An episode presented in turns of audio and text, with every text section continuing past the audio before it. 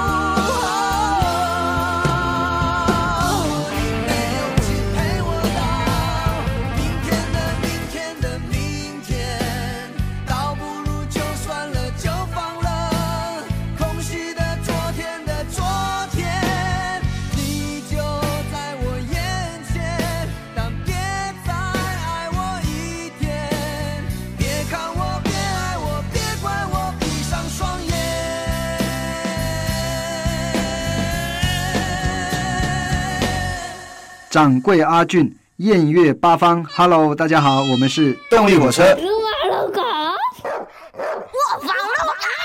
今天我们是请到两位大哥志玲和秋兴所组成的动力火车。哎哎掌柜你好，大家好，我们是动力火车。两位大哥真的是好久不见，就到底是在忙一些什么？呃，我们最近也不是最近了，我们这每一年的工作，每一天的工作其实都一样了，嗯。都在表演，都在唱歌，嗯。然后各个地方都转来转去，然后呃，不论是大小，因为这个有的是晚会，有的是 pub，有嗯的是这个演唱会，那歌唱这样，所以各个地方都在跑。那当然，我们知道隔很久，但是很奇怪，我们的感觉好像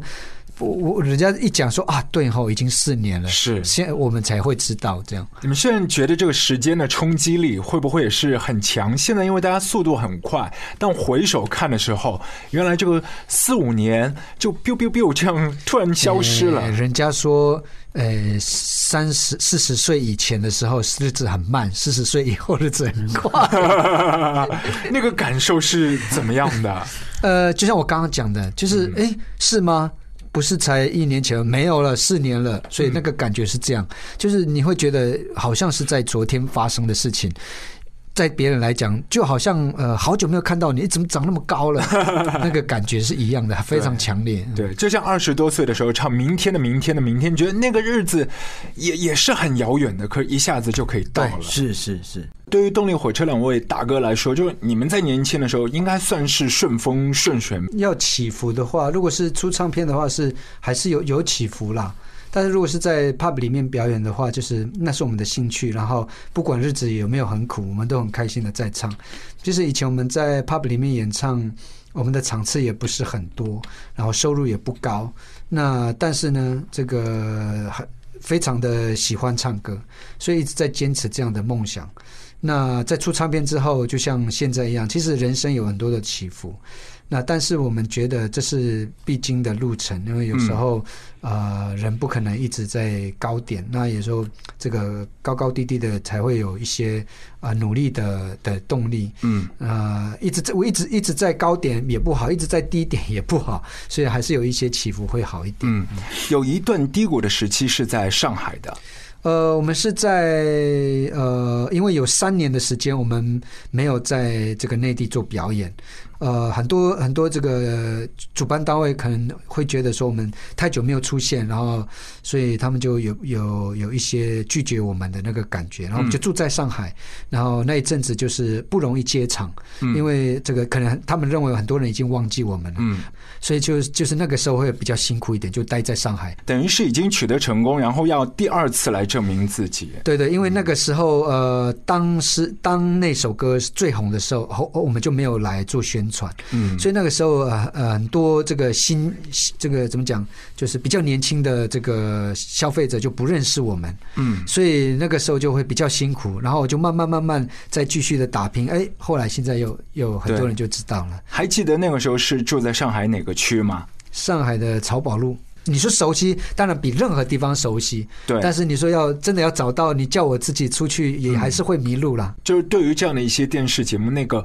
可能要花下去的那个时间的成本特别高。对对对对，嗯，而且要练练习，可能时间花很多，嗯所以我们可能没办法做别的事情，这样，所以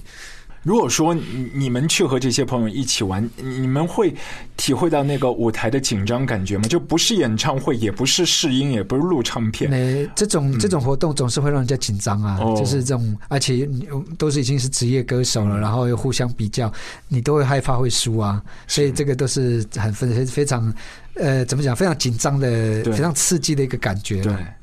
呃，我个人觉得他们要准备好，就是说，呃，你在歌唱上面，你既然是要走这一行，那你就可能你自己要，如果要走长久，嗯。那你自己的你自己要准准备好，然后呃，就是有准备好之外，嗯有自己的创作啊，各方面，我觉得。呃，会它会长长久一点。我觉得比赛也算是一个锻炼自己的一种方式，因为你当歌手，你会常常唱一些现场嘛，嗯。不管是在电视上或是在演唱会，那你可能都是在都是要面对很多的观众，嗯。你都要唱歌。那如果你有经过这样的一个考验，我觉得多多少少对你会成长不少。嗯。所以呃，很多一些现在有名的一些艺人或是知名的一些歌手，也是经过比赛出来的、啊，经过这些这个层层的考验，嗯，让他可以面对这些大场面的时候都不会紧张，对。然后唱歌就是把自己最好的都会表现的，就是把就表现的最好。是，一些可能真的是可以已经是做爸妈的朋友，对从小时候就开始听你们的一些歌对，，基本上我们的歌迷很多都是这样，听到现在已经生小孩了，很多很多。对，因为我在节目当中会让听众朋友晒一些卡带，然后他们晒出很多动力火车的卡带。你你们知道，你们曾经有很多的一些卡带都引进到上海这边，是然后售价是九块八，然后那个时候的一个小孩子一个星期的零花钱可能就十来块，他们攒下来的零花钱去买一盒卡带，对于他们来说是很不简单的一件事情。对，这是呃我们以前小时候也是这样啊，就是呃，这我们的零钱一定要买最喜欢的那个人的专辑，因为买了就没有钱再买别人的，是所以你一定要很慎重去买你最喜欢的，这样。嗯，两位大哥可不可以就分别推荐一下自己那个心头好的卡带？就以前小时候有收藏的，花很多零现花钱。在还有的话呢，可能是罗大佑的这个卡带，哦现在还有，然后罗大佑的啦，红蚂蚁乐团，你们知道吗？知道就是爱情酿的酒对，还有那个钟兴明老师也在对。对对对对对然后还有齐秦的，齐秦齐秦的也有这样。比如说你们和小哥齐秦做同事的时候，会把那些卡带拿出来让他签名一下吗？呃，是没有，但是我有把我的吉他拿给他签了。哦，很因为。他真的是我们从呃从很早以前就是在这个民歌西餐厅表演的时候就非常喜欢的一个歌手。好，下面这首介绍的是齐秦的一首歌曲。那其实齐秦是算是我们的师兄啊，嗯，就是我们一出道的时候，其实我们是同一家唱片公司。向华那个时候对，候他，那时候很照顾我们，然后我们常常见面。对，齐秦算是我们这个到目前为止最还是很喜欢的一个歌手，非常这个呃，应该可以用用崇拜的的的的讲法来来形容这个齐秦在我们的心目中的地位。因为到我们第一首一起合作的，呃，我跟志玲第一首会弹的吉他的歌就是齐秦的《外面的世界》。然后第一次见到他的时候，真的很紧张，因为看到偶像。嗯，呃，因为初中的时候开始听他的歌，就一直 一直觉得呃很喜欢他的音乐，很喜欢他的音乐风格，所以很荣幸可以当他的师弟。然后，其实我要介绍这首歌，就是齐秦的很老的一首歌曲。这首歌 其实说真的，也是在他的专辑里面算是在我心里面当中大概是排名前三名的。对，因为这首歌一开始就有吉他的 solo，我喜欢呢一开始就有电吉他的 solo，就比方说像我们动力火车这个明天的明天呢，也是一开始就吉他的 solo，或是呃有一些歌都是一开始就是吉他 solo，其实说到弹吉他的一些大师，就之前就江建明啊，是。是和你们有有过蛮多合作的。对，其实江建明是我们这个不能说从小啦，就是开始听音乐之后的一个呃英雄。我就一直觉得这个江建明的吉他弹得很有感情，然后很有味道，然后他的技巧虽然说是这个很也是很不错，呃，但是我们最喜欢的还是他的这个呃感情的功力，他嗯弹吉他的那种、那种感情那个 feel 是最好的。对，那所以我们在很多张唱片几乎都是他帮我们弹。那当然，这个小哥那个齐秦的歌很多也都是江建明所弹。是所以这首歌我很喜欢，是因为一开始就会有那样的一个情绪，一个电吉他的呃表现出就就出来，所以呃每次每次我在车上都会一定会稍微听一下这首歌，然后这个旋律也很好听。在每个分手道别的地方，总留一些纷乱的脚印。谁不曾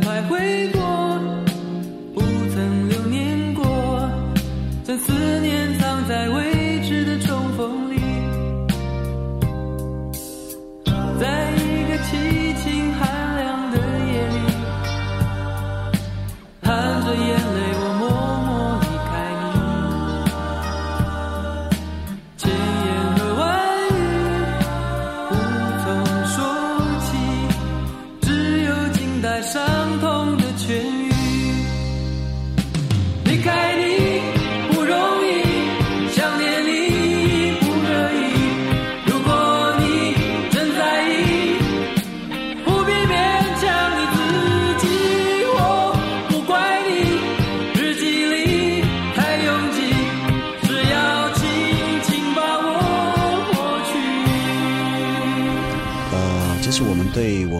己的一些音乐其实没有太大的一些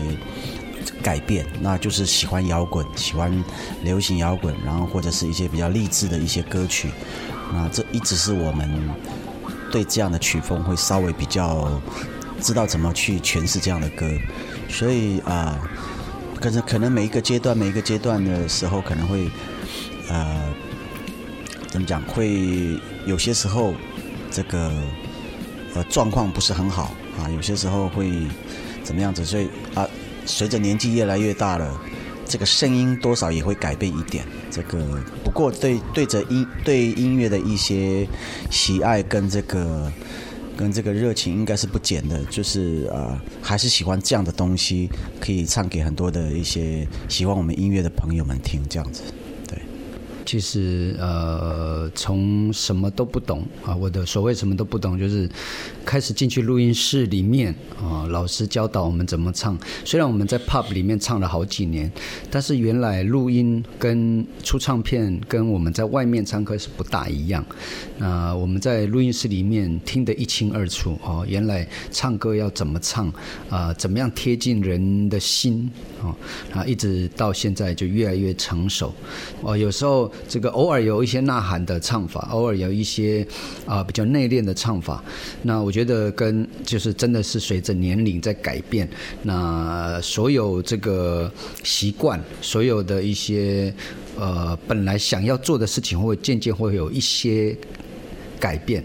啊，可能从比较粗犷，那到比较温柔，比较年少轻狂，一直到哎，这个有结婚成家立业，然后呃有了一些不同的想法啊，那个唱法就更内敛一点，更成熟一点。呃，以前在 pub 里面唱歌呢，就是比如说我们五个人一个团在那边唱歌，基本上呃，它的形态就是我们要唱自己的歌也可以，就是自己想要唱的歌也可以，但是都不是我们自己的创作，就是唱当年最最流行呃。那个时候最流行，呃，比如说像这个张学友的歌啦，这个伍伍佰的歌啊，刘德华的歌啦，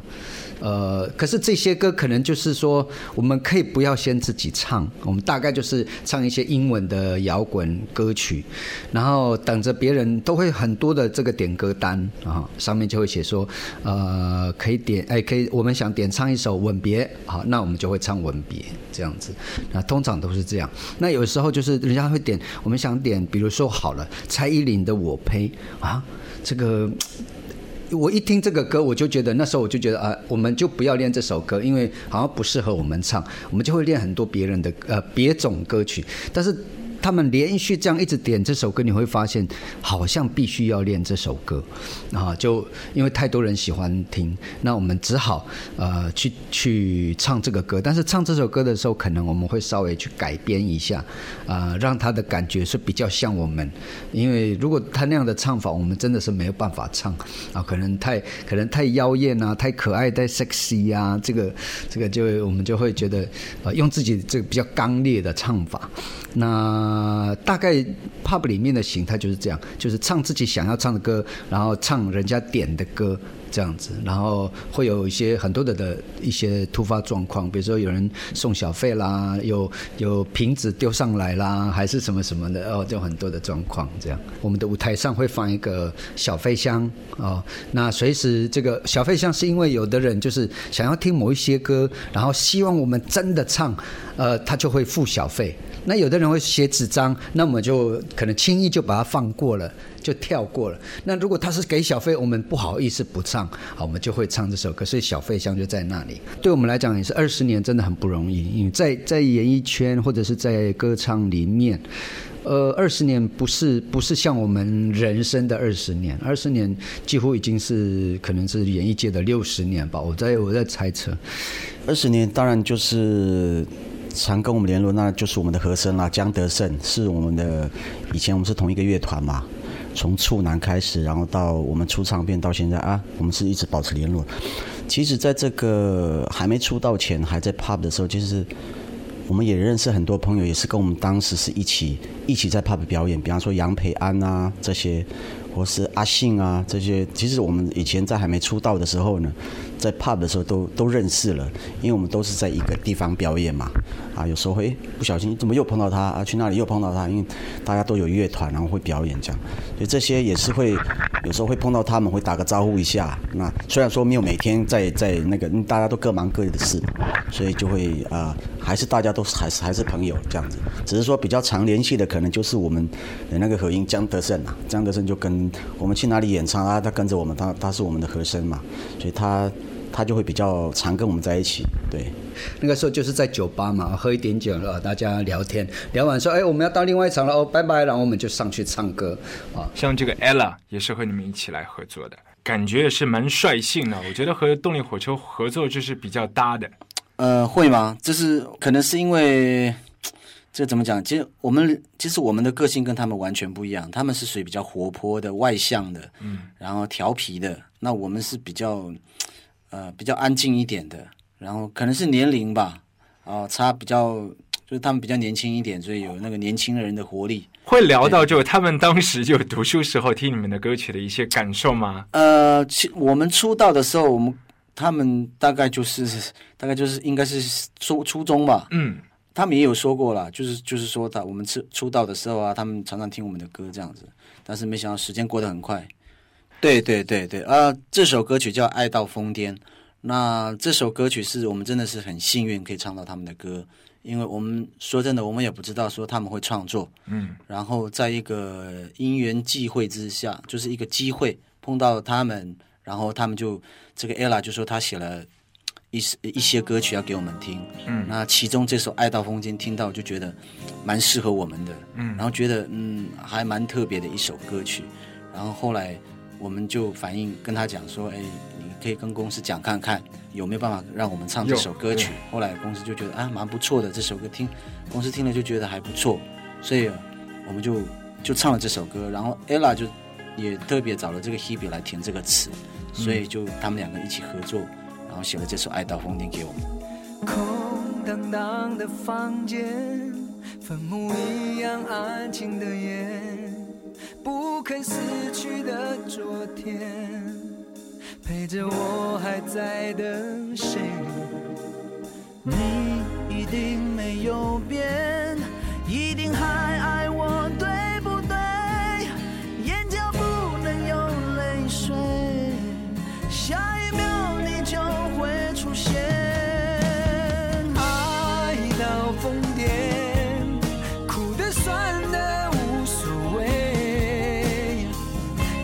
看背叛爬上你不遮掩的脸，我竟然还觉得很美。爱到疯癫，伤了痛了都没感觉。你要我等你到哪个期限，我都奉陪。呃，S.H.E 是我们的第一个师妹。那因为我们之前在上华唱片公司的时候，我们一直是人家的师弟，我们是最菜的，对，最菜里面是最菜最菜鸟。那因为我们的师兄有齐秦，有许茹芸，有李熊天平翊君、熊天平，哦，都是一些我们的前辈，所以我们都是师兄。那后来这个换了公司，到了这个华研之后，我们第一个这个师，真正是我们的师妹就是 S.H.E 啊，就那时候就觉得哇，我们终于当了。当了师兄，哦是是所以然后那时候我们只有我们两组艺人，所以大家就常常碰面，不管去哪里这个表演啊什么都会常碰面，而且呃我们也帮他们制作了呃一两首歌，然后我甚至也帮他们写了一首歌曲这样子，所以跟他们的关系是非常好，常常见面。然后，而且他们也是那个时候，他们是还很很很年轻，然后很可爱的时候，然后很活泼，那常常就是呃看到我们就不知道怎么说，就勒着脖子这样，就大家在那边聊天，开开心心的。我觉得这种感情很好，然后甚至到现在，我们都还是呃有常，也不能说常联络啊，都是会有一些呃联系，然后在 F 这个微博、FB 上面都有互相联络，然后而且我跟呃其实我跟 Ella 是是邻居啦。都算是邻居，所以 所以其实也常碰面了。就那时候他们我们公司要要找新人嘛，啊，他们他们自己都因为我们不同地方开始不赚钱了，要找新人，要找新人，所以他们就 我们就办了一些选秀。啊，他们都不同地方的，哦，西比是新竹的，呃，Selina 是台北的，Ella 是屏东的。啊，就是很多各地方的一些年轻人就来报名，然后我们就选，就刚好就他们三个，这三个都有自己的很有自己的特色，对对对啊，就是想说啊，做一个组合是更好的，所以是这样子，所以。他们年轻的时候就已经有那种感觉说，哦，这这三个人应该是以后会的，大家应该会喜喜欢他们。那三个不同个性的人，然后唱歌也蛮不错的，所以，然后这个呃，现在的年轻人有有很敢表现啊，他们那时候就很很很很敢表演，这样。这这这几百个人当中，他们可能是算是很会表演的，很爱表演，很很会现这样。我尽量就是有空的时候都一定会往外面就是运动，一定是运动会比较优先，就是可能呃，如果是感觉好天气啊，可能就约一下打球，打高尔夫球。那如果天气不怎么好，那就可能就在家里自己的健身房去运动，这样就我觉得一整天都一直待在家里，感觉会会做出病来，会感觉会生病的感觉，所以一定要哎，不能不能坐太久哦，就出去走动也好，也都可以，所以就会就会有这样的一些事情，这样。跑步，还有游泳，然后还有篮球会打一下，然后还有高尔夫球这样子。除了音乐之外，就是运动也是很很在行的，就是对，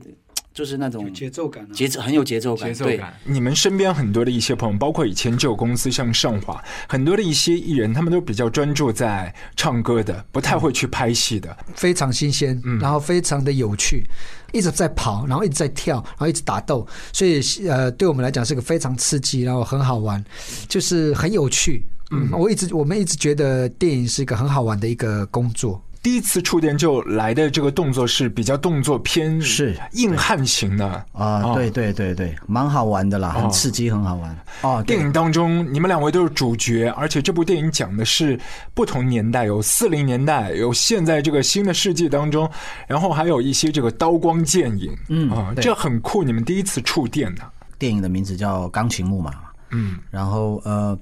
这个第一次尝试，因为其实我们算是里面是是个杀手，然后、呃，算是我们自己是那个算是动作比较多，是。那有有互相打斗的，有一直跑的追在追杀人家的，好，还有跳跳一些楼这样子，所以蛮刺激的啦。因为也是第一次接触嘛，从来没有拍过电影，然后呃，很很感谢导演可以这个给我们这个机会，可以演这个角色。导演怎么会找上门呢？就不怕你们受伤吗？呃，其实导演算是我们的歌迷啦，他很喜欢我们的音乐。他说他们从第一张到到那个呃现在最新的专辑，他都有听，他对我们的歌很熟悉。然后呢，有一看到那一张那个型，他觉对得很适合当个杀呃，手。两个半张脸合在一起，对对，他就觉得哇，这个型就像杀手，他就、他就决定找我们的。哦，非常酷。这个设计哈，我们其实我们比较没有参与到了，但是我们、呃，我们参与到的就是拍照。那我们知道这个，他们会告诉我们说，我们这次会请一个呃一个设计师，会设计一些特别的服装跟一些姿势，会显得比较呃，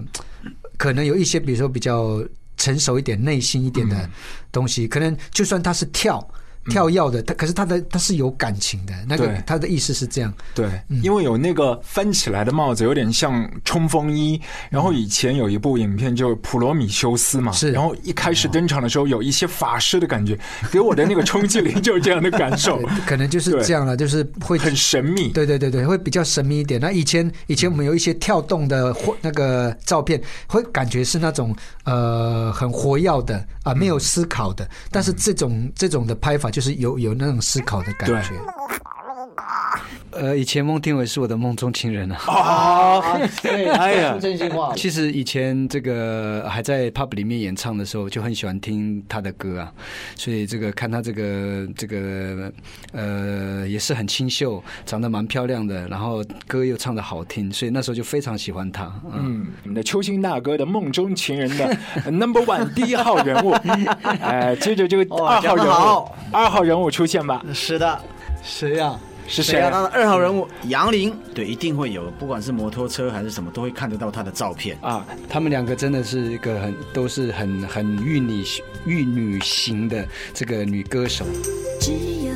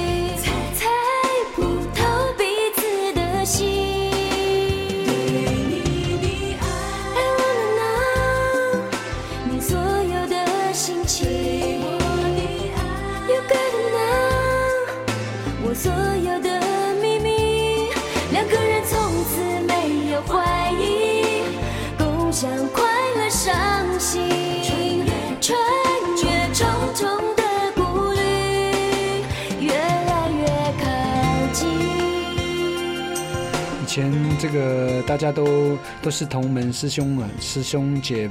这样子的，所以大家的感情都非常好。然后有很有时候这个大家一起出去表演啊，都是很快乐的回忆啊。说到就徐美静的声音也是很有这个都市女性的一些特质啊。是，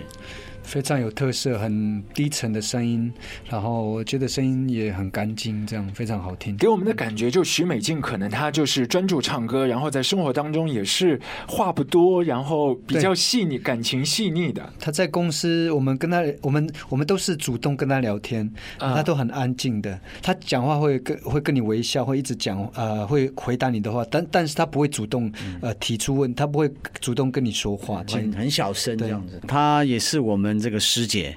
那时候我记得印象很深刻是，当时我们这个在以前在台湾没有什么知名度，那时候我们出了那个 Pub 英雄会，然后呃就一路都是在跟着跟着他，然后他很听我们，因为他们他他就说他要去哪里要去哪里表演都要带动力火车，所以很那时候真的是很很感动这样。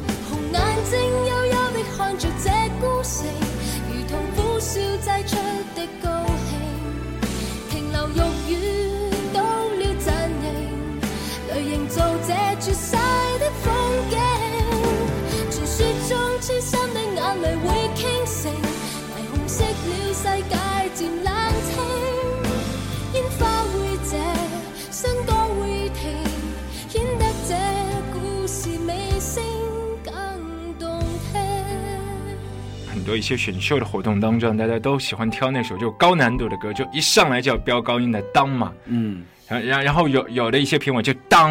然后就下去了下场这样。有吗？有这种经典，很经典。了解，对其实我们当然是很开心人家唱我们的歌啦。嗯那不过呢，要唱我们的歌，可能要稍微这个要预备一下嗯哦。可能这个比较有的歌比较不好唱，像《当》这首歌是会就你刚刚说的一样，就比较属于前面的部分可能稍微高一点哦。就而且如果你一个人唱这首歌，可能会比较吃力。嗯两个人唱可能会稍微比较好一点，因为我们这首歌都是两个人唱嘛。对，那如果是一个人唱当的话，可能要力气可能要要稍微多一些。呃，飙高音其实说真的也没有什么特别的技巧啦。那我们自己本身，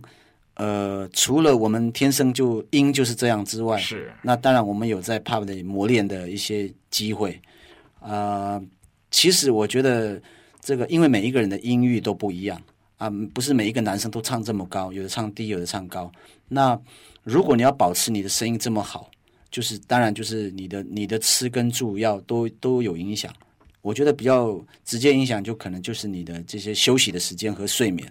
可能要足够，你的声音才会保持的这么好。那其实呃，其实说真的，以前的声音还没有现在这么高，嗯，那就慢慢的在 pub 里面有磨练，哎，声音就慢慢的、慢慢的有增有高了一些，然后稳稳定度就越来越高了。嗯，就因为你你要训练它嘛，你每天唱高，气对，一直一直练习，一直唱高，一直唱高，他就不断的就一直进步，一直进步，一直进步。慢慢淡掉，其实这个是一个实话，因为我们第一次唱这首歌的时候，第一次唱是在北京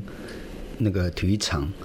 呃，因为那个时候呃我们在台湾的时候很忙，就是每天都要上通告，就突然这个同事说，呃，我们过什么几月几号我们要去这个内地去表演，我们说嗯，我们可以去内地表演哦。因为我们没有想过任何这些事情，我们一直以为我们会在台湾唱歌嘛，就这样。哎，我我们说为什么你们不晓得哦？你们那个当在那个大陆非常红，哎，真的吗？那时候我们都没有特别的感受啦。然后就是，然后真的是来到北京之后，然后就，呃，我们就因为那是一个很多人表一起表演大拼盘，很多人表演。那换我们唱的时候，我们在唱，我们唱了四首歌，那最后一首我们唱了《当》。当这首歌我们正在唱的时候，我们听到那个回声，就是大家一起大合唱的那个感觉。哇！才发现说，哦，真的大家都会唱这首歌哎。从那时候发现说，哦，原来这首歌真的很红，在在大陆这边，所以就那个时候就才才知道说，哇，我们好像也有一点知名度了，那样，就就这样子，就就我们就发现这首歌。是目前对我们来讲是非常重要的一首歌，因为这首歌我们很多朋友们就开始认识我们第一张专辑，因为当因为我们当之前有先出了一张无情的情书。所以那个时候可能大家还不知道无情的情书，然后当出完之后啊，大家知道当这首歌的时候，哦，慢慢才会去找我们的歌曲，哦，原来发现还有很多很好听的歌，所以现在我们能够。坐在这里或站在台上，这首歌真的是功不可没啊。啊，有一个比较值得讲，就是这个《当》这首歌，我们真的唱得很腻，但是就是一到台上，啊，每次要到上台之前，哇。又要唱当了，但是一上台的时候，你一开始一啊的时候啊，你会发现那个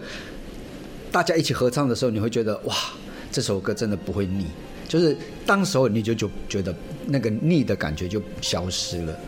对了，那所以现在我们就觉得一定要唱这首歌，因为很多人千里迢迢哇爬山涉水，就是要来听你唱这首歌曲，所以我们就一定要这个唱这首歌。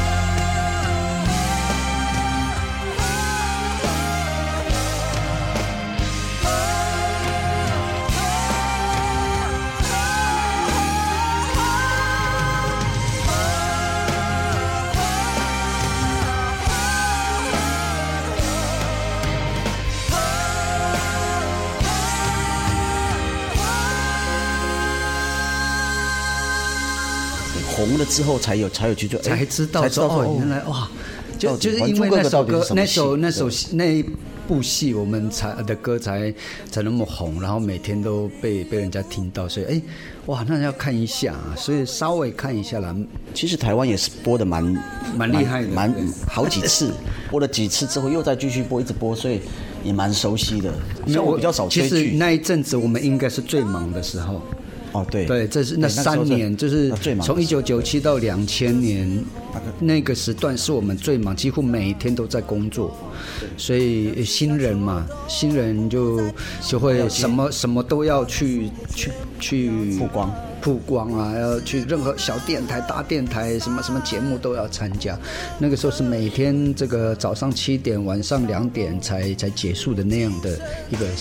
状态，所以那个时候可能就比较没有一直在看电视吧。在年轻的时候，我大概在十八九岁的时候。呃，有一部电视剧是叶童跟那个刘松仁演的一部戏，那个主题曲是是那个《凡人歌》，我我就很喜欢那部电视剧，然后每次我要去，呃，那个时候我跟我哥哥，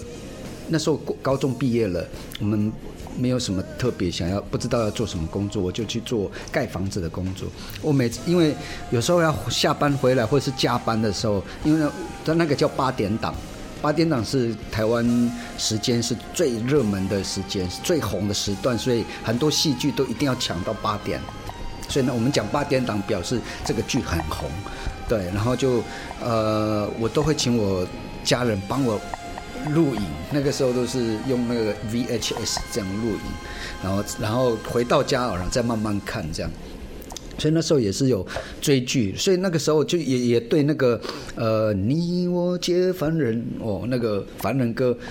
就是非也是非常熟悉，对，那这是歌跟剧真的是互相嘛，对吧？互相搭配。那当然有时候戏红了之后，真的很能带动这个歌曲，所以那个时候我也非常喜欢《凡人歌》这首歌曲。其实有一首歌也是造，就是在那个片尾曲就是造船的歌，我那时候也那个也是很好听。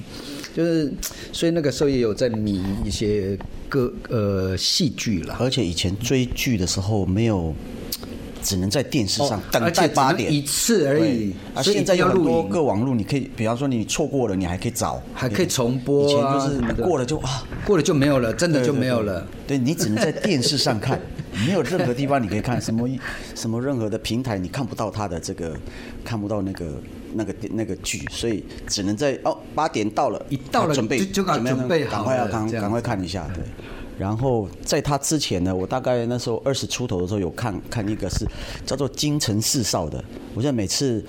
每次就是到八点，不是就是张晨光啊，哦。刘德凯刘德凯。跟这个对刘德凯还有之眼有四个四个是就是在讲四个兄弟的四个遭遇，这样也是也是古装戏这样古装戏，然后他们每一个人都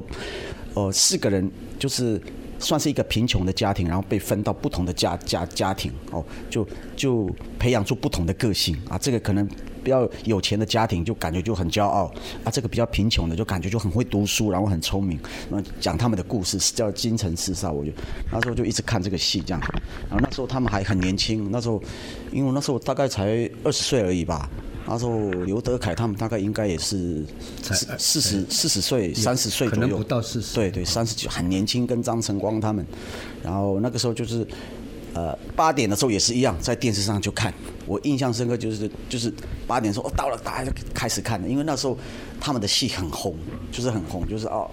就是大家就要看这样。这两下好买卖，哎，也有买了个，也有卖了个，也有黄可能要去买一个行李箱，因为我的行李箱被摔坏了，我们一直坐飞机跑来跑去，然后行李很重，非常重，然后可能这个那个搬行李的的航空人员可能哇太重了，放的太大力，我的行李裂开了。那个轮子断了，所以可能要找一个时间去逛一逛，然后趁机会去逛一下。是对乐手来说，每一次这个坐飞机的时候，这个吉他搬运是乐器也是很很危险的，嗯那所以所以我们的乐器会包的非常好。哦嗯，有遇到过不愉快的这个还是还是有啦，还是对，那哦。个吉他的柄断了啊，这样还是会有。呃，有的时候可以修，有的时候这个已经不能修了。像有些我们的吉他箱子破了再补，破了再补。对。对，现在就想说啊，这个下次再如果再带的话，就可能烂掉了，是。换一个新的箱子。是，所以你们不仅是爱吉他，这个箱子都是特别照顾。是啊，对。对。对对，箱子一定要一定要是好的，要不然嗯。里面的吉他会被压到。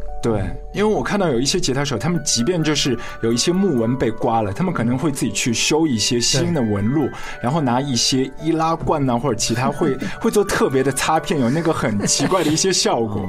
也算是一种装修和翻对。修。不想再一个人醒过来，所以在街上徘徊，幻想你会迎面走来。我不想太清醒面对未来，所以跟自己合开，用酒精将自己掩埋。我从外滩顶楼看海，我想你在千里之外。检查手机有没有开，我想你会打来。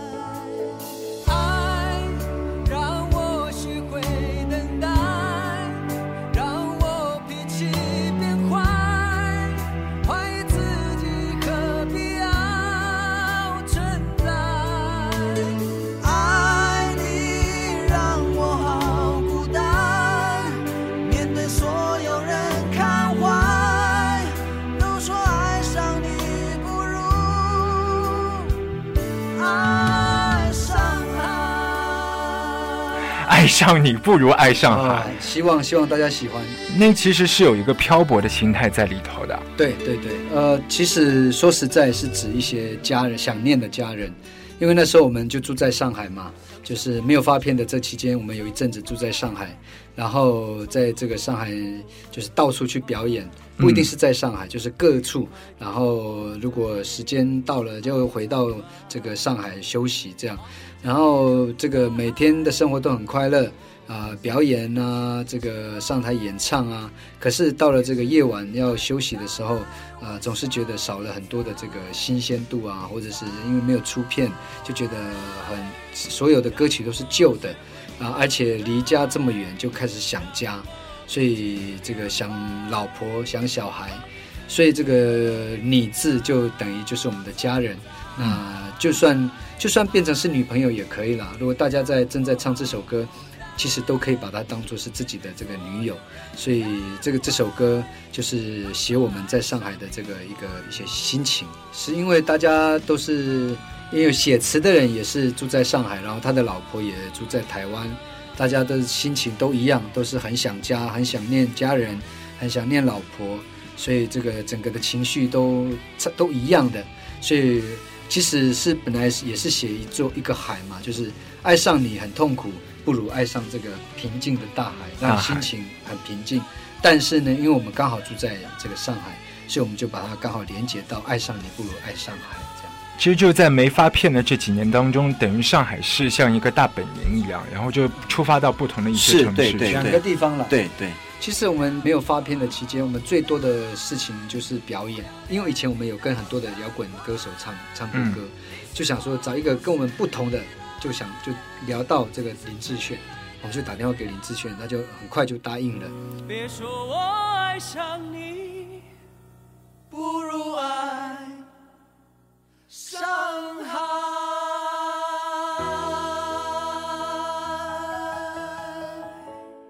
那林志炫跟我们也蛮喜欢这个 S Play 的歌，所以我们就挑选了这个里面的歌曲，我们大家就表决说要唱哪一首歌，然后选到之后就就就请我们刚刚我们就讲了这个故事，就是在上海的这个故事，就把这个故事就讲给那个作词的人，作词的人就把词填上去，这样子。接下来介绍这首歌曲是呃，也是朋友的一首歌，这个朋友叫张惠妹。嗯，那其实呃，阿妹呢，在内地，不管是在内地也好，在华人的地区，大概都知道张惠妹这个人啊，对她的歌也非常非常的熟悉，啊，她的声音都是很有爆发力。那我要介绍这首她的歌，其实呃，说真的，呃，这首歌我是因为听到人家唱，然后哎，才开始注意这首歌。在一个比赛的时候听到有人唱这首歌，然后我才回去再特别再仔细听一下这首歌曲。那这首歌就是这个人质，嗯不知，道是不是这样念，人质对对，对人质我我？们这边可能讲人质，哦，人质就，绑架成为人质，对对对。然后这首歌我很喜欢，然后呃，我也常蛮常听的这首歌曲。我是因为听到有在有在比赛那种歌唱比赛的时候听到人家唱，然后我就觉得，哎，这首歌很很感人，然后我就特地去再听一下，然后很值得大家听的这首歌曲。那上次我碰到阿妹的时候，演唱会就是在 X 甲片的那个演唱会，我们两个去一起去看。其实像这样子这样的一个乐团，这么这么顶尖的，然后又又算是视觉系的这个带领这个日本视觉系风潮的这个团哦，我觉得很值得一看。然后他们的表演啊，他们的演出啊，他们我觉得很多地方是值得我们这个晚晚辈去学习的，然后去了解一下他们到底是怎么个表演的。那因为他们这么呃老的乐团，他们如果说在办演唱会，可能不像以前这样这么多，那可能可能十年五年才会有机会再办，或者是以后也没机会了，我们也不知道，因为他们他们也都几乎都很少表演嘛，所以他们一有表演，我们一定会，我想会很多喜欢音乐的人，喜欢他们的人，一定会想要去看，很值得去看的。然后顺便跟他聊，我说：“哦，你这首歌我蛮喜欢。”他说：“哦，好。”然后就是，也也是过一段，这首歌也算是他算是已经过一段时间了嘛，对，所以我特别跟他讲，这首歌我非常的喜欢。然后我也在这里呢，特别推荐给大家这首歌曲叫《人质》。我和你呀、存在一种危险关系，彼此挟持着另一部分的自己。本以为这完整了爱的定义，那就乖乖的守护着你。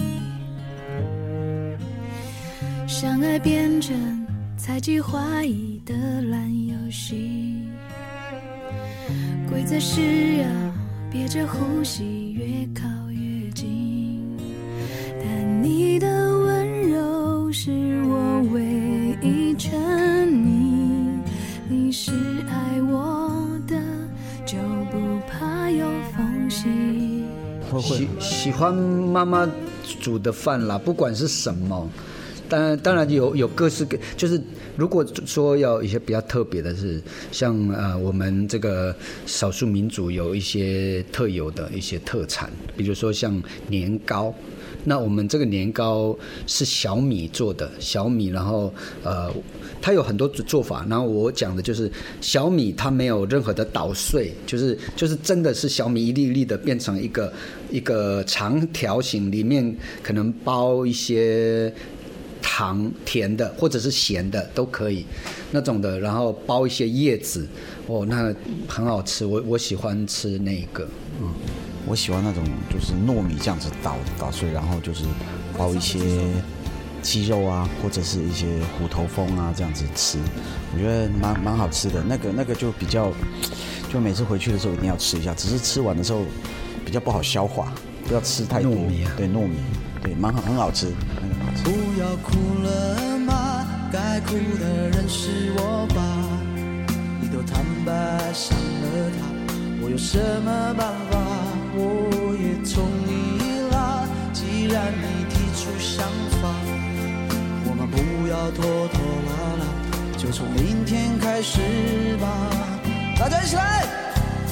那就这样吧，再爱到曲终人散了，那就分手吧，再爱都无需挣扎，不要再问我怎舍得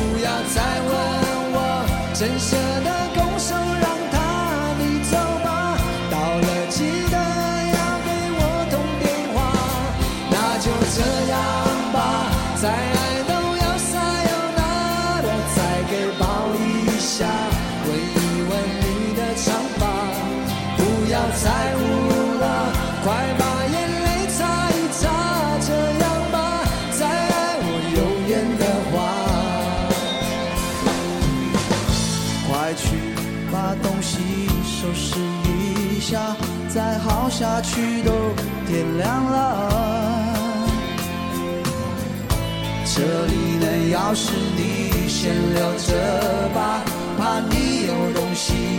假如你有东西忘了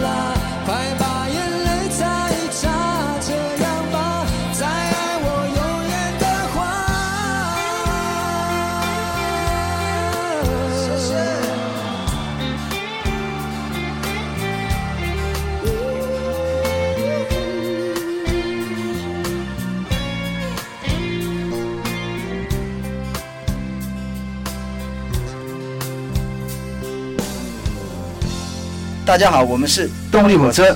和掌柜阿俊，邀你煮酒论英雄。Looper